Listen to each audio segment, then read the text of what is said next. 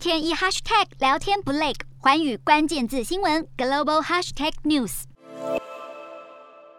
缅甸前文人领袖翁山苏姬上个月二十七号被军政府法庭裁定贪污罪成立，遭判处五年的有期徒刑。而根据消息人士表示，翁山苏姬针对五年的贪污刑期的上诉，在四号是被缅甸法院给驳回了。而缅甸自从去年二月发动政变之后，被推翻的民选领袖翁山苏姬一直被关押在秘密地点，而他被军政府指控犯下了违反选举法、国家机密法以及。煽动和腐败等多项罪行，好，如今再添了一项贪污罪。而如果这一些罪名最后都成立的话，那么翁山苏基恐怕将在囚禁中度过余生。